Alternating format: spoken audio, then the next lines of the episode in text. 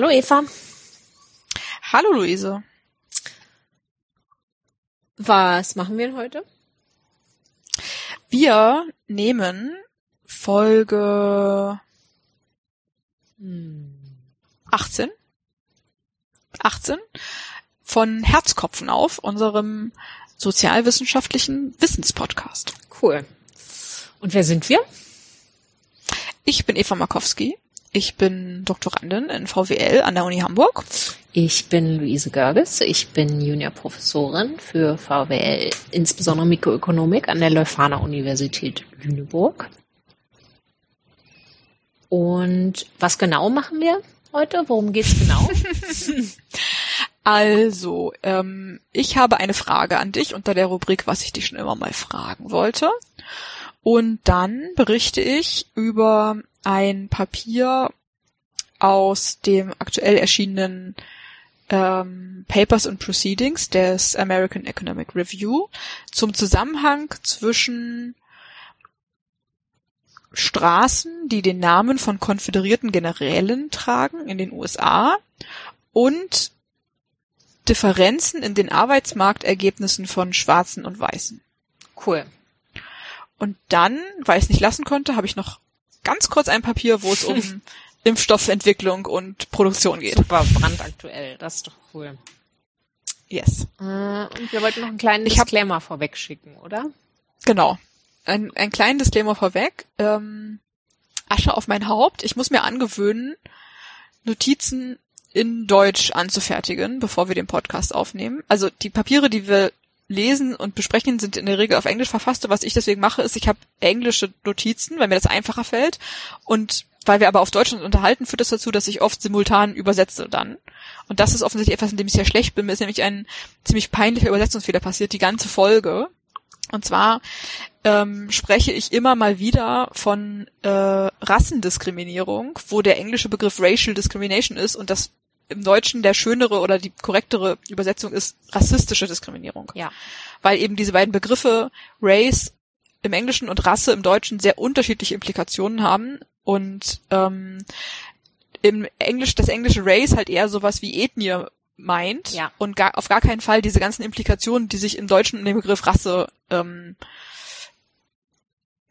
tummeln, Ja. beinhaltet. Und ähm, das ist mir eigentlich durchaus bewusst, aber wenn ich Sachen gleichzeitig mache, vergesse ich es dann immer mal. Das tut mir sehr leid und ich werde mich bessern. Ja, sehr gut. Gut. Dann Gut. legen wir los. Kann losgehen.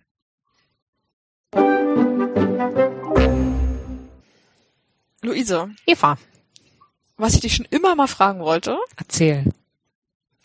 ist, wenn du nicht VWL studiert hättest, was hättest du dann studiert? Oder nee, das ist nicht genau, was ich fragen will. Entschuldigung, ich muss besser, ich muss präziser formulieren.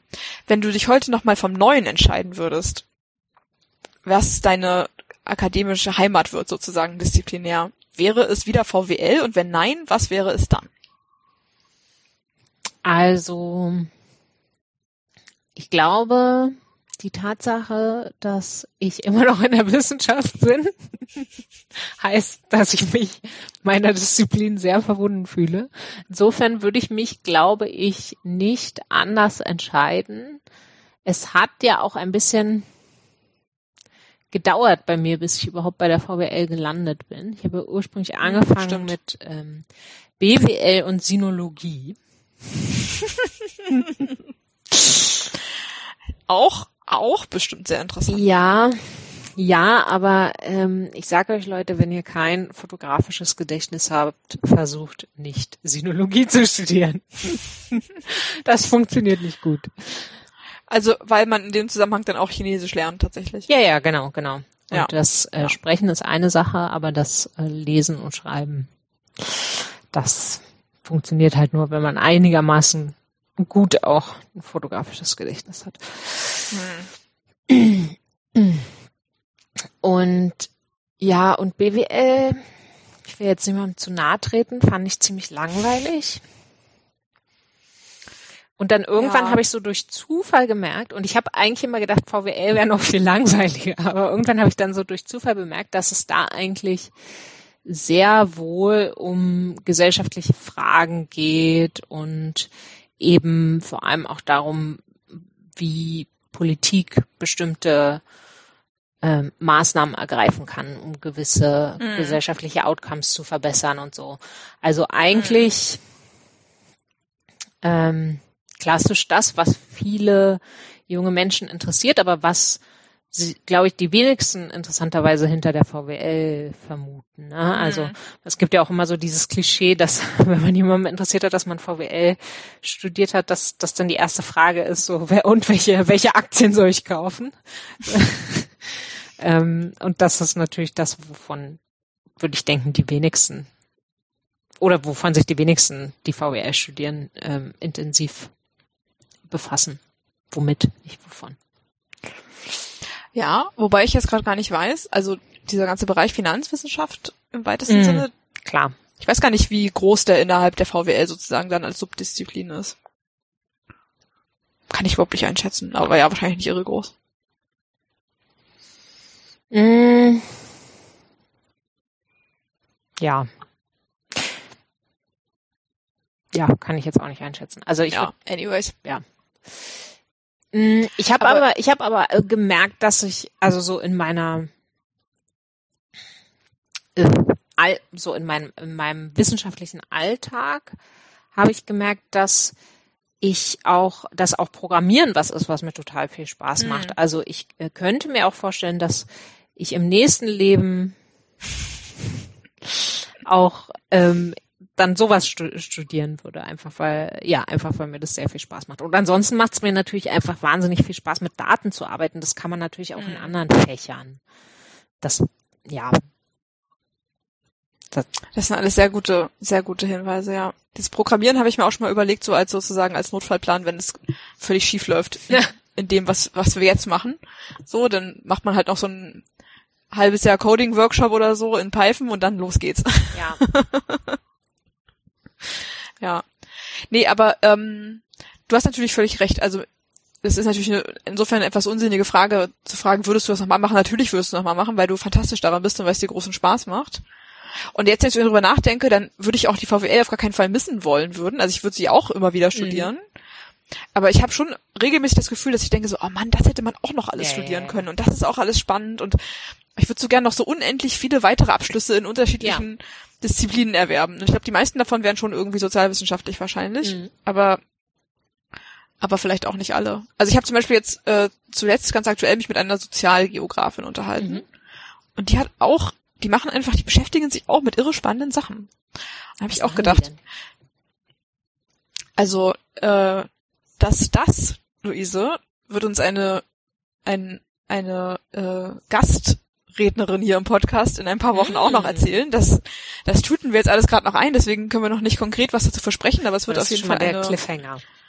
eine, eine Gastfolge geben, genau zur, zur Frage, so im weitesten Sinne die Sozialwissenschaft von Raum. Mm. So, was ist Raum und warum ist das ein interessanter sozialwissenschaftlicher Gegenstand?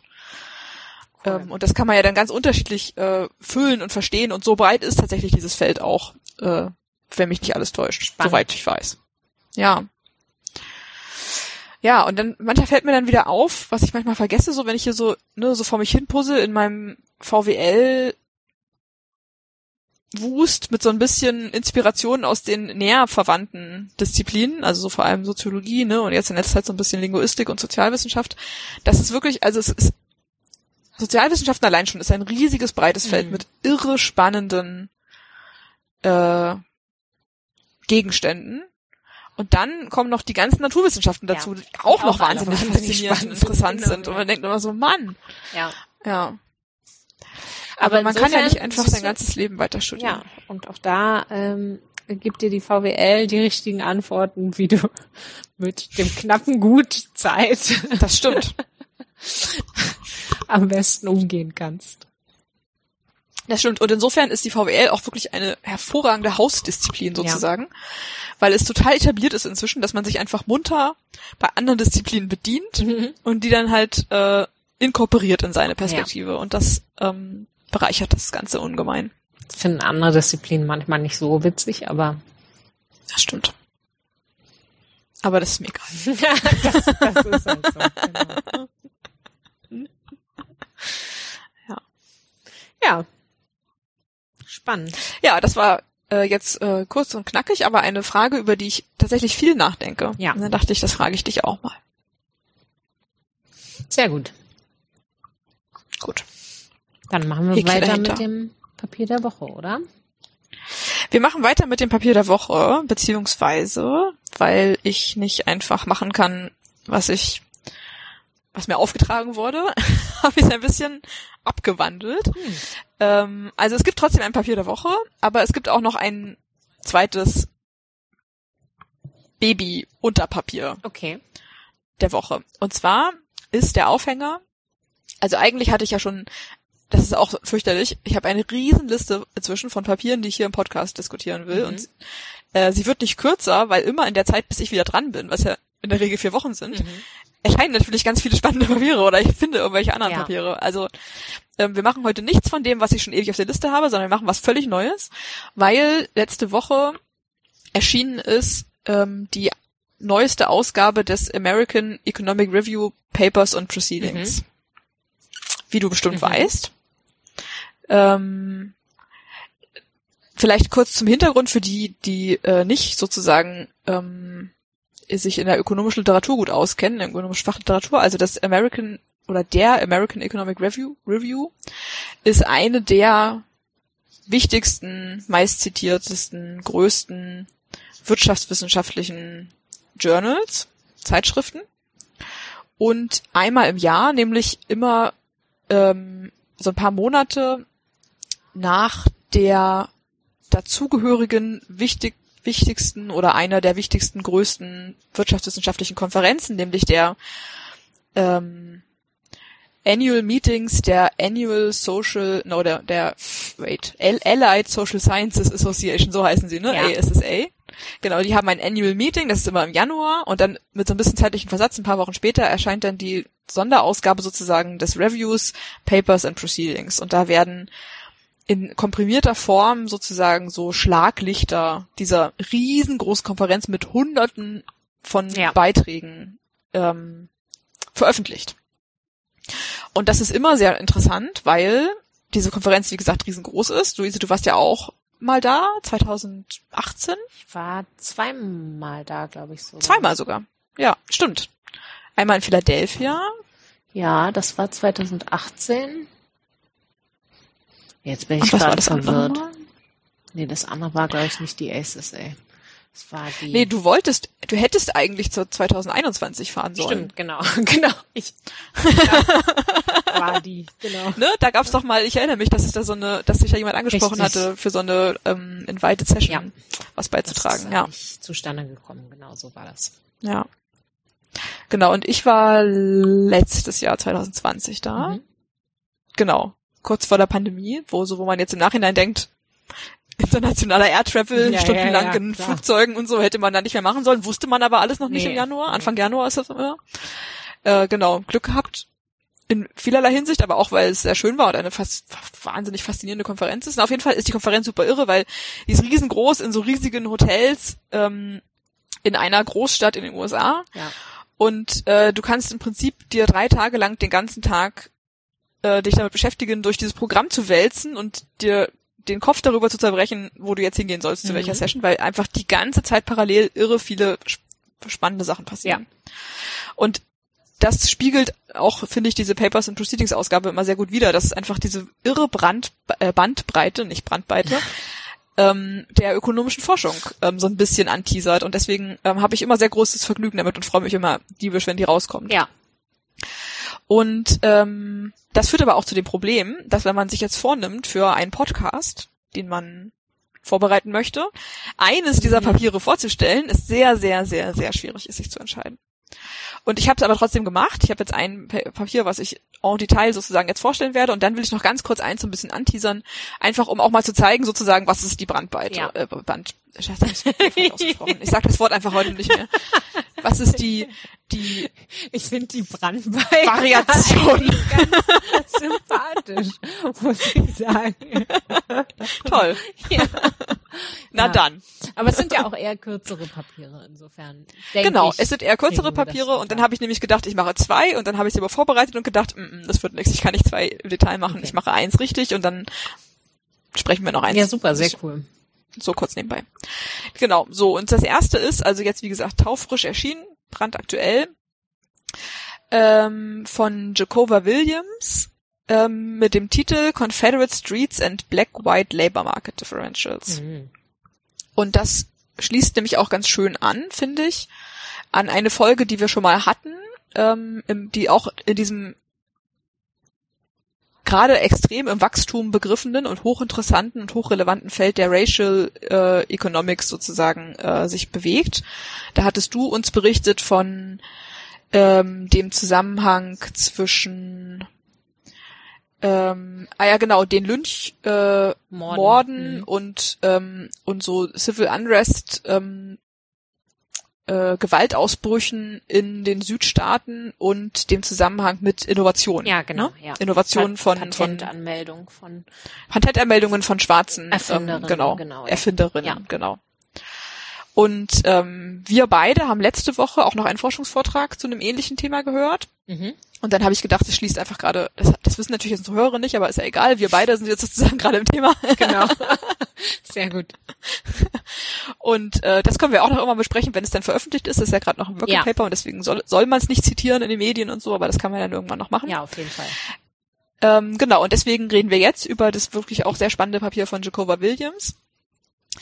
Ähm, das auch total aktuell ist, ähm, schon seit einigen Jahren wird ja vor allem, also natürlich nur in den Vereinigten Staaten, weil es nur da Konföderierte äh, gibt sozusagen in dieser Form, Mhm. was man, wie man den Begriff versteht im Allgemeinen, ähm, wird nämlich darüber diskutiert, ähm, ob diese Symbole der Konföderierten, ob die anstößig sind, jetzt mal im weitesten Sinne, und wir reden gleich noch drüber, warum die anstößig sein Mhm. sollten und deswegen entfernt und ausgetauscht werden sollten.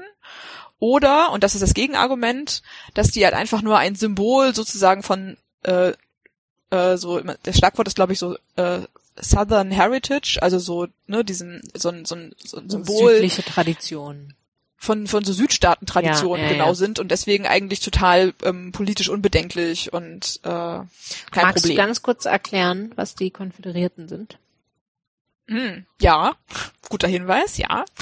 Ähm, also das geht zurück auf den amerikanischen Bürgerkrieg im 18. Jahrhundert, zweite Hälfte 18. Jahrhundert, ähm, als die Vereinigten Staaten sozusagen gerade erst im Entstehen begriffen waren Mhm. und es war, wurden immer mehr damals noch unabhängige Staaten, die sozusagen aus ihrem Kolonialstatus sich unabhängig gemacht hatten und sich dann zusammenschlossen zu eben den Vereinigten Staaten. Ja.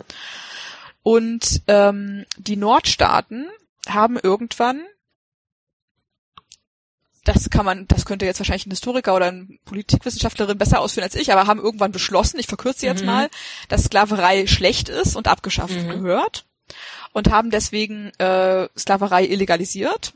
Und die Südstaaten waren aber ökonomisch, ähm, also haben viel stärker profitiert ökonomisch von Sklaverei und waren viel stärker sozusagen die ganze Südstaatenökonomie mit dem ähm. Zucker, und- Zuckerrohr und, Baumwollplantagen Mhm. und ähnlichen äh, hat extrem auf Sklaverei abgestellt, hat zu sehr großem Reichtum da geführt und haben deswegen sich äh, ja geweigert, das mitzugehen und Mhm. haben das als Stein des Anschlusses genommen, sich auch von der United States zu trennen und einen eigenen, als äh, Lincoln zum Präsidenten gewählt wurde, war das, und ähm, den nicht anzuerkennen und die Präsidentschaft überhaupt nicht mehr anzuerkennen Mhm. und die ganze Union halt verlassen zu wollen und haben einen eigenen Präsidenten gewählt und waren dann sozusagen die konföderierten Staaten, die Confederate Mhm. States.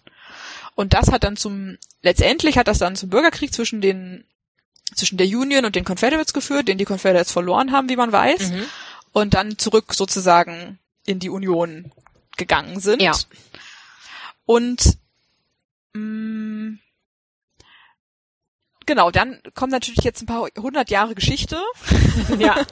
Fast forward. in, genau, in denen aber halt dieses ganze, diese ganze Identitätskultur, sich als Südstaatlerin zu begreifen, Mhm. in der Tradition der Konföderierten, die so ein bisschen verächtlich teilweise auch auf den amerikanischen Nordosten gucken und sich von denen zumindest identitär relativ stark abzugrenzen, Mhm. ist halt immer wieder sozusagen, also um das zu betreiben, diese Abgrenzung wurde halt, wurden verschiedene Symbole der Konföderierten immer wieder benutzt. Mhm. Und die ganzen Generäle damals aus dieser konföderierten Armee, die wurden halt auch immer sehr stark äh, idolisiert und haben halt zahlreiche ähm, Statuen zum Beispiel auch Mhm. ähm, Ja. nicht nur in den Südstaaten, in den ganzen USA eigentlich äh, verteilt bekommen. Und das ist ähm, etwas, was sehr viel diskutiert wurde seit spätestens 2015, als nämlich der Schütze von Charleston, von einem von diesen ähm, in den USA leider relativ verbreiteten Ja. Massenmassakern, ähm, also nach dem Shooting sind Bilder veröffentlicht worden, wo er vor der konföderierten Flagge Mhm. die ganz äh, präsent in jetzt habe ich gerade vergessen, in welchem Ort das war. Naja, in einem, Süd, einem, einem südlichen Staat Ja. ähm, gefeatured war, also im öffentlichen Raum einfach hing. Und ähm, das wurde halt zum Anlass genommen, diesen auf diesen Zusammenhang hinzuweisen, dass halt ähm, dieses diese Symbole der Konföderierten vielleicht nicht nur für so eine Southern Heritage stehen, Ja. sondern auch für ein Idealisieren dieser guten alten Zeit äh, und in, in, im schlimmsten Fall Idealisieren einer Zeit, in der halt Sklaverei was völlig Normales Ja. war und die Abwertung schwarzer Menschen was völlig Normales Ja. war und deswegen im starken Zusammenhang immer wieder gebracht werden mit halt Rassismus und Rassendiskriminierung Mhm. in den USA. Und seitdem haben zahlreiche Gemeinden schon zum Beispiel so ähm, Konföderiertenstatuen abgebaut. Und das entzündet aber immer wieder Streit. Ganz massiv. Und das zentrale Argument oder die zentrale Frage ist halt, sind denn Konföderierten-Symbole überhaupt in, Verbrin in Verbindung zu bringen mit Rassendiskriminierung oder mit Diskriminierung? Mhm. Oder ist es tatsächlich einfach nur irgendein Symbol und deswegen muss man sich daran, darüber nicht aufregen sozusagen? Mhm. Und das nimmt jetzt hier die Autorin Jacoba Williams halt zum Anlass, an einem ganz konkreten Gegenstand, nämlich konföderierten Straßennamen, also Straßen, die nach konföderierten Generälen benannt sind, ähm, zu untersuchen. Und sie untersucht ganz konkret den Zusammenhang zwischen der Anzahl von Straßen, die nach konföderierten Generälen benannt sind. Ich werde die ab jetzt immer K-Straßen nennen, Mhm. weil ich keine Lust habe, konföderiert ständig zu sagen. Mhm. Ähm, jetzt habe ich vergessen, wie ich grammatikalisch den Satz angefangen Nee. habe. Den Zusammenhang der an, zwischen dem zwischen der Anzahl dieser Straßen Mhm. und Arbeitsmarktdifferenzen von Schwarzen und Weißen Ja. äh, quantitativ zu untersuchen. Ähm, Und die Ja, Idee, Punkt. sozusagen mit der Idee, dass, dass den Grad von rassistischer Diskriminierung in einem Ort misst. äh, genau, und mit der Idee auch, dass diese Symbole ein kulturelles Narrativ ähm, verstärken oder bestärken. Mhm. in dem halt ein eine Gruppe von also und auch die sozusagen die Mehrheitsgruppe, die die Gruppe mit der gesellschaftlichen Macht, nämlich die Weißen, das nutzen, um sich abzugrenzen gegen eine Minderheitengruppe, nämlich die Schwarzen. Und Ja. deswegen ähm, das auch sozusagen verstärkt Ungleichbehandlung und ähm, halt Rassismus und Diskriminierung. Mhm. Genau, das ist das ist der vermutete Zusammenhang dahinter. Genau. Also in, genau, insofern werden halt Symbole nicht nur Symbole, sondern diese Symbole würden aktiv zu rassistischer Diskriminierung Ja. immer wieder beitragen und zu dieser Verstärkung von diesem, von diesem kulturellen Verständnis von wir gegen die. Ja. Genau. Ähm, genau, was versteht sie ganz konkret unter konföderierten Straßen? Also sie hat ein Verzeichnis einfach aller Straßen in den USA, was ich schon mal total faszinierend finde. Mhm. ähm, Vor allen Um, Dingen, dass die nicht nur Sixth und Seventh und Eighth Avenue heißen, ist doch auch. Genau, es sind natürlich, sind natürlich ganz viele von denen, aber ähm, viele von ihnen sind halt zum Beispiel auch nach Persönlichkeiten benannt und eben auch äh, nicht verschwindender Teil nach eben konföderierten Generälen, also zum Beispiel sowas wie Robert E. Lee Boulevard Mhm. gibt es in sehr vielen US-amerikanischen Städten oder Richard Evil Court oder Richard Evil Street oder solche Ja. Geschichten. Genau, und als konföderierte Straßen definiert sie dann also in diesem Verzeichnis aller Straßen alle Straßen, die ein Vor- und Nachnamen eines konföderierten Generals enthalten. Okay. Mhm. Also relativ straightforward, kann eigentlich nicht viel schiefgehen, würde man denken. Ja. Genau, und dann hat sie auf individueller Ebene hat sie dann Zensusdaten, ähm, also vom Mikrozensus und guckt sich dann an als abhängige Variablen ähm, jeweils den Unterschied zwischen Schwarzen und Weißen im ähm, Erwerbsstatus, Mhm. also ähm, die Wahrscheinlichkeit, erwerbstätig zu sein, im Berufsstatus und da unterscheidet sie zwischen sogenannten Niedrigstatusberufen und Hochstatusberufen und Niedrigstatusberufe sind halt zum Beispiel Handwerker, ähm, ähm, landwirtschaftliche Arbeiterinnen, ähm, Service im Englischen würde man übersetzen als wahrscheinlich Dienstleistungsberufe im weitesten ja. Sinne, genau. Ähm, aber woran macht sich Status genau fest? Ist das eher so, ein, so eine Einkommenssache oder? Also ja, das werden auf dieses, das wird auf diesen vier Seiten nicht Okay, okay. detailliert Ja. ausgeführt. Ja. Also es gibt auch ein sehr viel umfangreicheres Working Paper dazu, aber Hm. Äh, das müsste man da dann wahrscheinlich Ja, erfahren. okay. Das weiß, da weiß ich ehrlich gesagt Ja, ja. nicht. Also ich glaube, es geht eher um so Prestige. Ja. Aber wenn man sich gesellschaftliches Beispiele anguckt, dann Prestige, ja. wird Einkommen schon auch eine Rolle spielen, weil dann als Ja. Beispiele für, für Hochstatusberufe nennt sie nämlich ähm, äh, ähm, Facharbeiterin, äh, Managerin und Verkäuferin. Ja, Also ja, ja. genau. Genau, und die dritte abhängige Variable, wo diese Differenz jeweils zwischen Schwarzen und Weißen dann ähm, berechnet wird, sind äh, Löhne. Okay, ja. Da fällt Luise vor Schreck der Stift aus der Hand. ähm, genau, so, also sie hat diesen Datensatz aus dem Mikrozensus der USA. Auf individueller Ebene werden diese Sachen beobachtet. Und jetzt braucht sie natürlich auf individueller Ebene auch noch eine Information darüber, ähm, wie viele konföderierte Straßen die Region hat, in der das Individuum lebt. Mhm. Und da gibt es im Mikrozensus ähm, Einheiten, also so eine regionale Einheit. Ähm, jetzt habe ich gerade vergessen, wofür die Abkürzung steht. Ich glaube, es ist wirklich Public Use Microcensus Area. Also Puma ist die Abkürzung für diese für diese Einheit. Mhm. Ähm, genau, also es ist auch völlig egal, wofür das steht. Es ist auf jeden Fall eine regionale Einheit, in die einfach ähm, die Gesamtheit der USA unterteilt wird.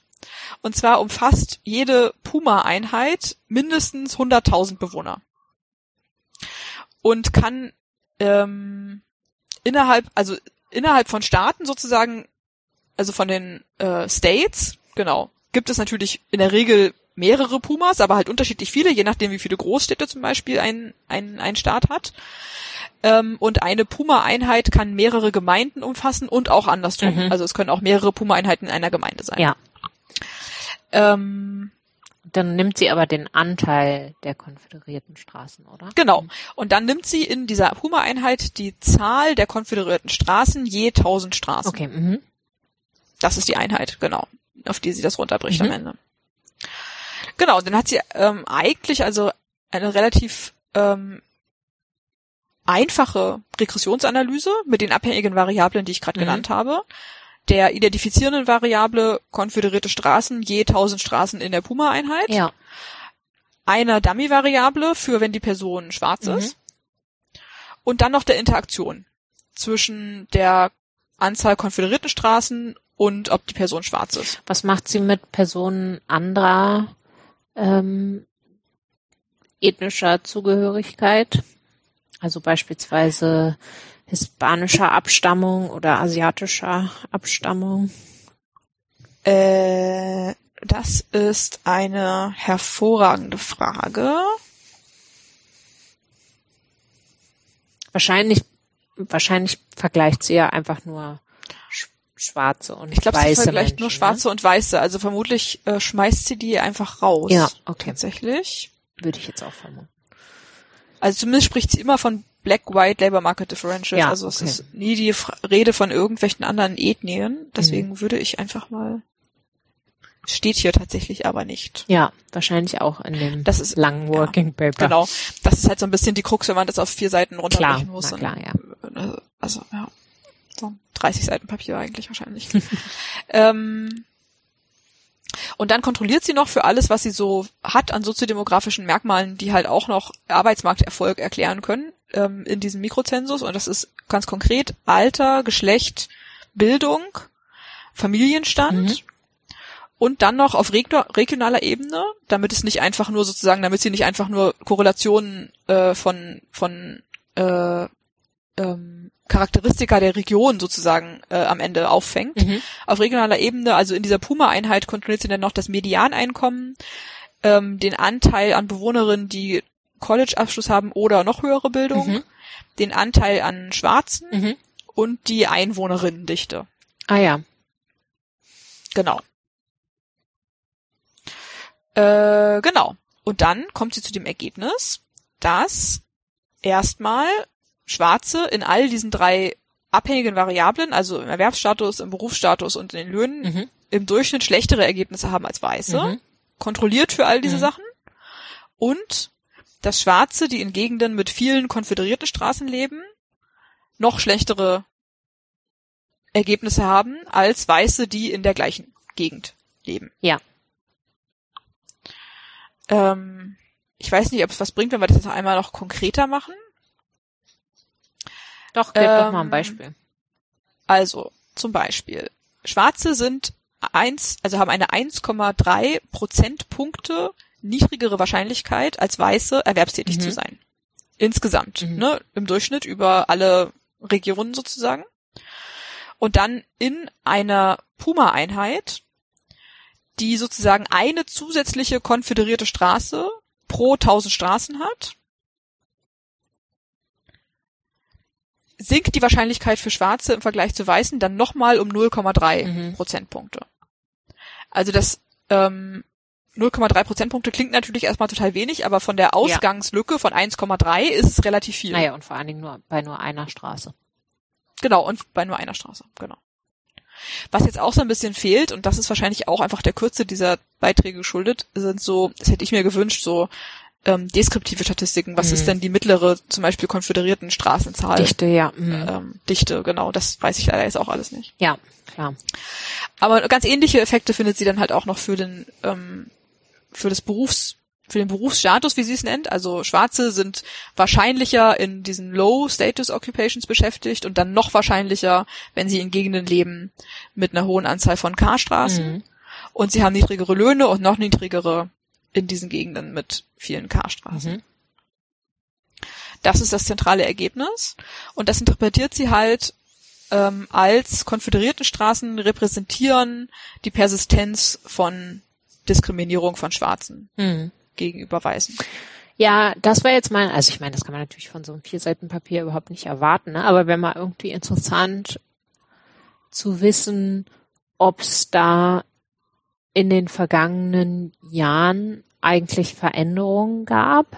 Also auch ähm, hier in Deutschland gibt's ja auch solche Tendenzen, dass man entweder Straßen, also Straßen umbenannt werden, wenn sie nach Personen benannt werden, von denen man denkt, na, also nach denen sollten wir vielleicht wirklich keine Straße benennen. Oder auch wenn jetzt, ähm, wenn neue Straßen entstehen, dass da jetzt auch gezielter versucht wird, Straßen nach Frauen zu benennen, was ja im Prinzip auch reflektiert, dass es so einen gewissen gesellschaftlichen Wandel da gibt und Umdenken stattfindet. Ne?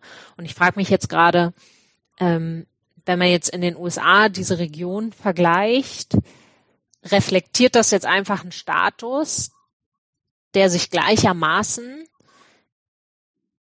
seit 100, 200 Jahren nicht geändert hat?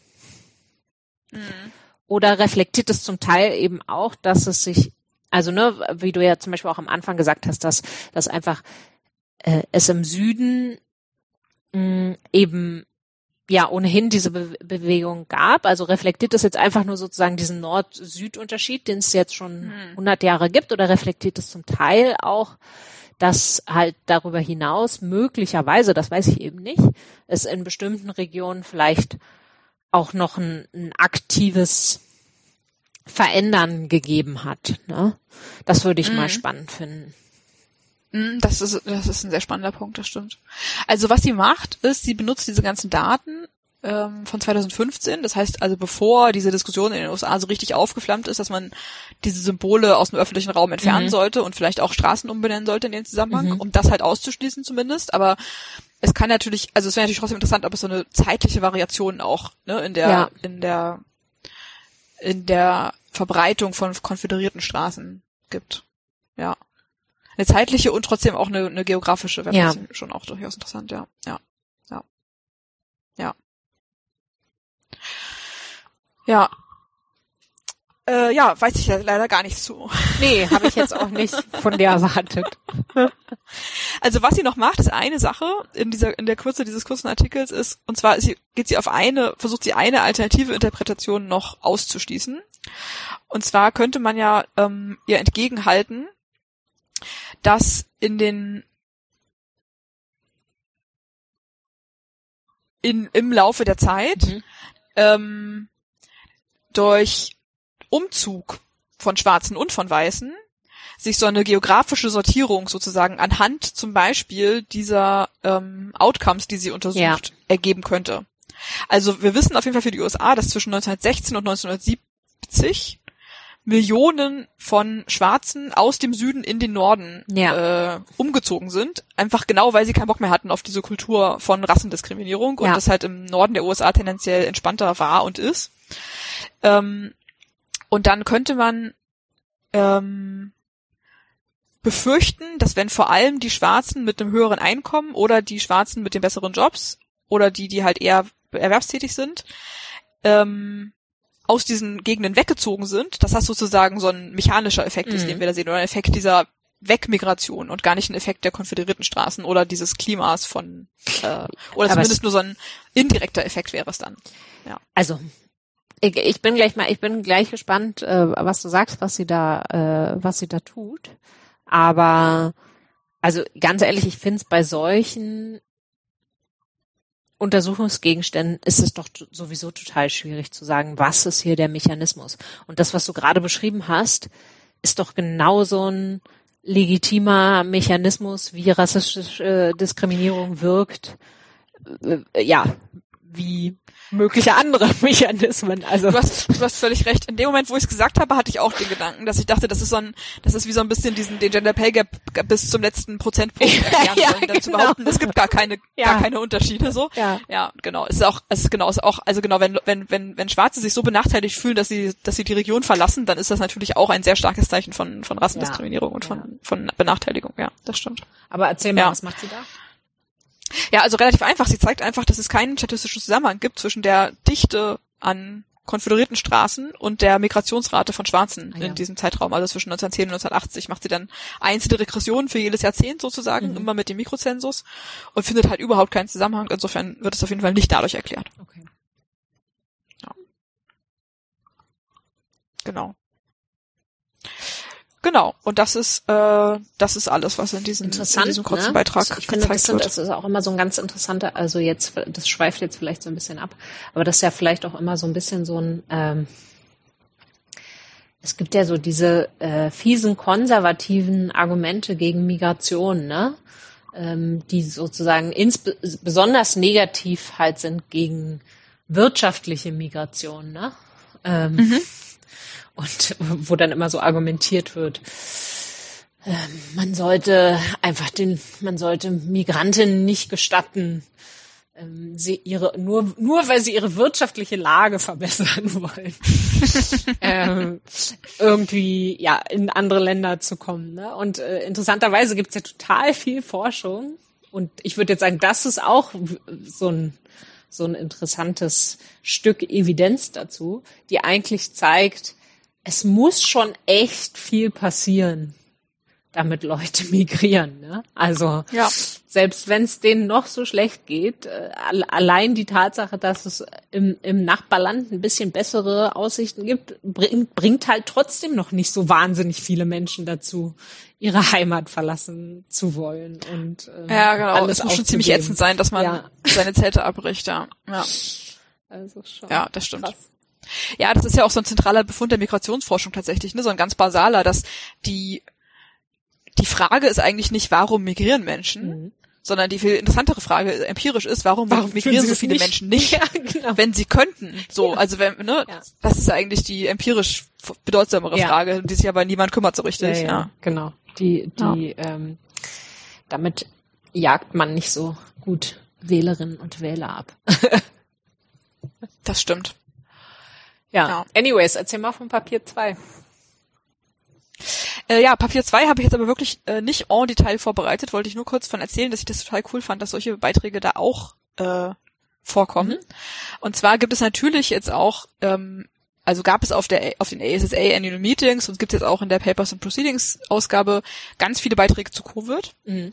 Also da hätte man auch Stunden, Tage lang drüber sprechen können und dann also auch ganz spannende Beiträge zum Beispiel zur Arbeitsteilung in der Pandemie, also dass dann auch wieder ähm, Punkte aus unserer Nullnummer sozusagen aufgreifen Ja. würde. War das die Nullnummer? Ja, ja. ja. genau.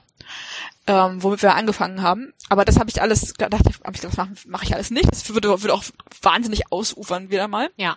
Ähm, es gab aber auch noch ein paar Beiträge zur Frage von Impfstoffen. Und der Distribution oder beziehungsweise auch Entwicklung von Impfstoffen. Und da habe ich mir einen nochmal ausgesucht, von dem ich kurz nochmal die Idee zumindest berichten Ja. wollte, weil ich das auch äh, total spannend finde. Das, das ist nämlich auch ökonomische Forschung und das finde ich dann auch immer so cool. Ähm, das ist von äh, einer sehr langen Liste von Autorinnen. Ich glaube, es sind so 25, Boah. ähm, die ich jetzt nicht alle aufzähle. Mhm. Also Amrita Ahuja et al. ähm, ähm, und der Titel lautet Preparing for a Pandemic, Accelerating Vaccine Availability. Und ähm, der Ausgangspunkt ist der, das, was wir alle schmerzhaft gelernt haben in den letzten 12 bis 15 Monaten, je nachdem, wo auf der Welt wir leben. In Pandemien braucht es schnelle Entwicklung von Impfstoffen. Und vor allem schnelle Verfügbarkeit von Impfstoffen und deswegen auch schnelle Produktion, wenn der Impfstoff dann einmal entwickelt und fertig ist. Ja. Also wenn er sozusagen, wenn wir wissen, er funktioniert, dann wollen wir eigentlich lieber am nächsten Tag dann auch Millionen Dosen davon haben und verimpfen können. Und dann nicht noch, was halt der normale Prozess ist. Also der normale Prozess von Impfstoffentwicklung ist, der wird jahrelang entwickelt, dann wird er ewig getestet, dann wird er irgendwann von den ganzen Behörden zugelassen und dann wird die Produktion hochskaliert, Mhm. so dass die Nachfrage bedient werden kann. Das, darauf können wir nicht warten in Pandemien, wie wir jetzt sehr schmerzhaft gelernt haben, sondern was wir eigentlich brauchen ist, der wird entwickelt, er wird zugelassen und dann ist er schon verfügbar in einer so großen Menge, dass sich die ganze Bevölkerung durchimpfen kann. Zack, bumm. Ja. Genau. So, und das dir als Ökonomin brauche ich nicht zu erklären, dass das ein Anreizproblem Mhm. ist, weil natürlich die einzelnen Impfstoffhersteller und EntwicklerInnen nicht in eine äh, Produktionsanlage investieren, bevor sie nicht wissen, wie der Impfstoff in der Testphase abschneidet und ob er dann überhaupt zugelassen Ja. wird. Das heißt, es gibt ein Anreizproblem. Es gibt hohe Investitionskosten bei hoher Unsicherheit. Ja. Kein vernünftiges, rational wirtschaftendes Unternehmen wird das machen. Von sich aus. Und was die Autorinnen dann hier argumentieren, ist, dass es also ähm, letztendlich eine Diskrepanz gibt zwischen dem sozialen Nutzen von schneller Impfstoffverfügbarkeit und der ökonomischen ähm, Rendite, die Ja. damit erwirtschaftet werden kann. Weil, und das ist ja auch so eine Sache, die jetzt sehr viel diskutiert wurde in den letzten Monaten, es scheint eine soziale und politische Höchstgrenze für die, für den Preis pro Impfstoffdosis zu geben. Also es scheint so einen gesellschaftlichen Konsens darüber zu geben, dass es unmoralisch ist, einen sehr hohen Preis für Impfstoffe zu verlangen. Ja. Auch wenn das vielleicht total gerechtfertigt ist durch die Entwicklungskosten, Ja. die man hat. Oder zum Beispiel, was ja sonst, ne, das ist ja sonst ein unternehmerisches Kriterium, dass man sagt, wenn ich hohe Unsicherheit habe, Ja. dann muss der erwartbare Ertrag sehr, sehr hoch sein, damit ich dieses unternehmerische Risiko eingehe. Ja. Und dieser erwartbare Ertrag, der kann aber nicht sehr, sehr hoch werden, wenn ich von der Gesellschaft erzählt bekomme, du kannst auf gar keinen Fall mehr als 15 Euro pro Impfdosis bekommen. Ne? Ja. Und das war ja, das war ja hier so krasser, so tatsächlich zu so krassen äh, moralisierendem Geschrei fast im, in der Presse und im Feuilleton und überall eigentlich Ja. geführt, als bekannt wurde, dass, ich glaube, es war der BioNTech-Pfizer-Impfstoff, ne, dass der der EU als ersten Preis, ich glaube, 35 Euro pro Impfdosis angeboten hat. Da hat die EU gesagt, so, ah, auf gar keinen Fall hier, wir haben Marktmacht und so, und hat so ein bisschen Ellenbogen ausgefahren. Also jetzt, ne, total, also jetzt will jetzt niemand zu nahe treten, der an diesen Verhandlungen, um Gottes Willen, beteiligt war oder so, aber so scheint es gelaufen zu sein. Und am Ende haben sie bekommen 15 Euro pro Dosis für den Impfstoff, aber mussten halt ein halbes Jahr länger drauf warten. Ja. Während die USA ähm, und ähm, Großbritannien früher Impfstoffe Mhm. bekommen haben. Ja. Side Ähm, Note, ähm, die Aufhebung von Patenten verstärkt dieses Hm. Anreizproblem natürlich noch mehr. Ne? Also noch, ja, ähm, wenn man ein Patent hat, das erhöht ja natürlich auch die Rendite und die Attraktivität von so einer riskanten Investition. Ähm, und das ist natürlich ein Problem, wenn, wenn, wenn jetzt ja, Patentrechte auf, aufgehoben werden. Mal davon, absolut. mal davon abgesehen, dass es ja anscheinend damit nicht unbedingt einfacher wird, das Ganze wirklich nachzuproduzieren, aber das ist ja eine andere Geschichte. Ne? Also Genau. Genau, und bevor uns jetzt hier die, die der Shitstorm in, auf Twitter erreicht zu diesem Thema, also das ist, also das soll sozusagen gar kein Argument gegen das Aufhebung von Patenten sein, aber man muss sich natürlich dieser Anreizproblematik bewusst sein, wenn man das Ja. diskutiert. Und dann muss einem bewusst sein, dass kein rational äh, agierendes Unternehmen mehr bereit sein wird, dieses Risiko einzugehen, dieses unternehmerische, und dass es dann der Staat oder die Staaten oder die Weltgemeinschaft einfach komplett durchfinanzieren muss. Ja. So. Wobei es dazu auch interessante Argumente gibt, ohne dass ich das jetzt hier an der Stelle wiedergeben kann, aber da ähm, gibt's zumindest ein interessantes Buch dazu, das sich The Entrepreneurial State nennt, Mhm. wo die Autorin, deren Vornamen ich vergessen habe, deren Nachname Matsukato ist, ähm, argumentiert, dass der Staat sehr viel mehr solcher Aufgaben durchaus kompetent übernehmen könnte und auch sollte. Ähm, Mhm. Also das nur als weitere Side Note. Aber jetzt Ja, spannend. erzähl mal. Spannend, ja. Ähm, Ja, ich bin eigentlich fast schon am Ende. Also letztendlich, was das Argument dann ist, ist, also ähm, es braucht öffentliche Intervention, um Anreize für die schnelle Hochskalierung von dieser Impfstoffproduktion zu setzen. Also was letztendlich der Staat machen muss, wenn er schnell Impfstoff haben will, ist ähm, diese Investitionskosten zu übernehmen im Prinzip und das Risiko damit zu mindern Ja. für die einzelnen Unternehmen. Ja. Und ähm, das heißt, effizient eigentlich wäre eine öffentliche Finanzierung der Infrastruktur früh in der Entwicklungsphase und zwar für viele verschiedene Hersteller ohne und zwar bevor man wissen kann, welcher dieser Hersteller am Ende erfolgreich sein wird Mhm. in der Entwicklungsphase. Und das ist das ist halt einfach eine, das ist eine Geldfrage und dieses Geld haben sich viele Staaten in der aktuellen Pandemie nicht getraut in die Hand zu nehmen. mh. Und jetzt müsste man halt so eine Rechnung machen, war es das wert? Und die Autorinnen machen das so ein Stück weit. Das wollte ich jetzt nicht sozusagen, wollte ich nicht die Zahlen gehen, aber was am Ende bei rauskommt, ist, dass man halt, also wenn man jetzt jetzt nur auf die ökonomischen Kosten der Pandemie beschränkt, ja. hätte man sehr, sehr, sehr viel Geld in die Hand nehmen können am Anfang der Pandemie, um noch indifferent zu sein zwischen Ja. diesen beiden zwischen diesen beiden äh, Stadien, dem einen Stadium, wo wir sehr lange auf Impfstoffe warten und dafür wenig Geld bezahlt haben und dem anderen Stadium, wo wir schnell Impfstoffe hätten haben können, hätten wir sehr viel Geld in die Hand genommen Ja. zu dem Zeitpunkt. Also alleine die ökonomischen Kosten, ne, was jetzt ausgefallen ist in der in der in der Wirtschaft, was man Mhm. was man äh, Lufthansa retten musste mit was weiß ich wie viel Milliarden, ne? Also also da ist halt wirklich einfach irre viel Geld jetzt geflossen.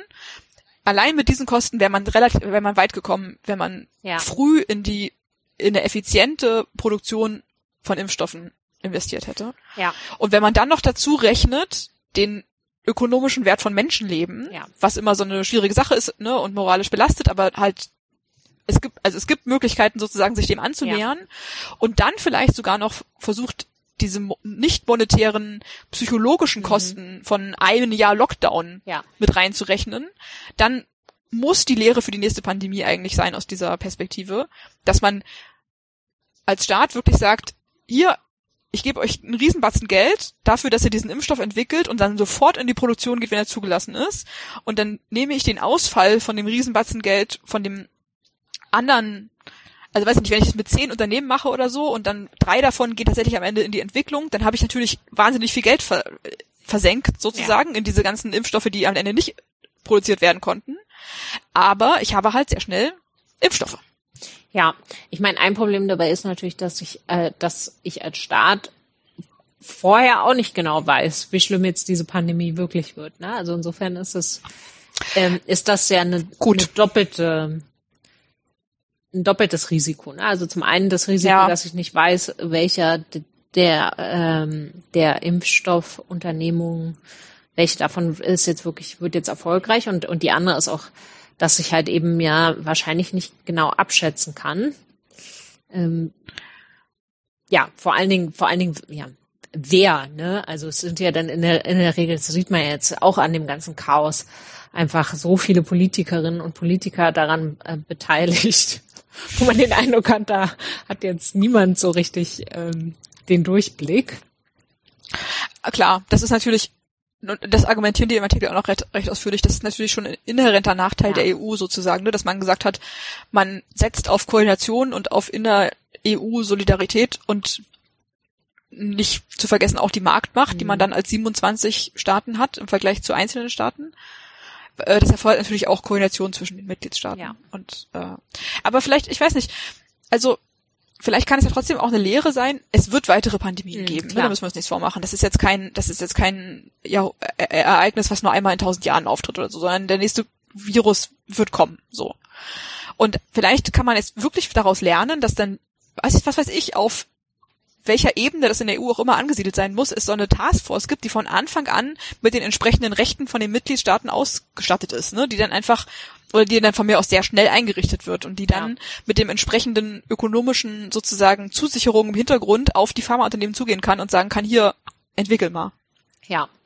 Also, ja. Ich, ich finde es schön, dass du so optimistisch bist. Ich, äh, ich wäre da auch gerne optimistisch.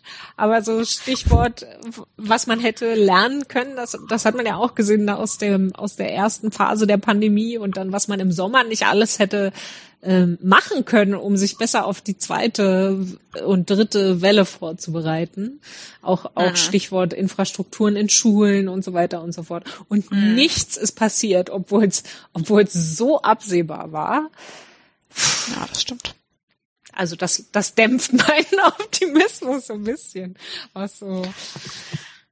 Ja, ich muss, ich muss da Idealistin sein. Ich, ich muss jetzt daran glauben, dass jetzt alle europäischen Staaten ihre Regierungen ähm, abwählen zum nächsten Zeitpunkt und durch kompetentere Menschen ersetzen, die es dann in der nächsten Runde besser Ja. machen.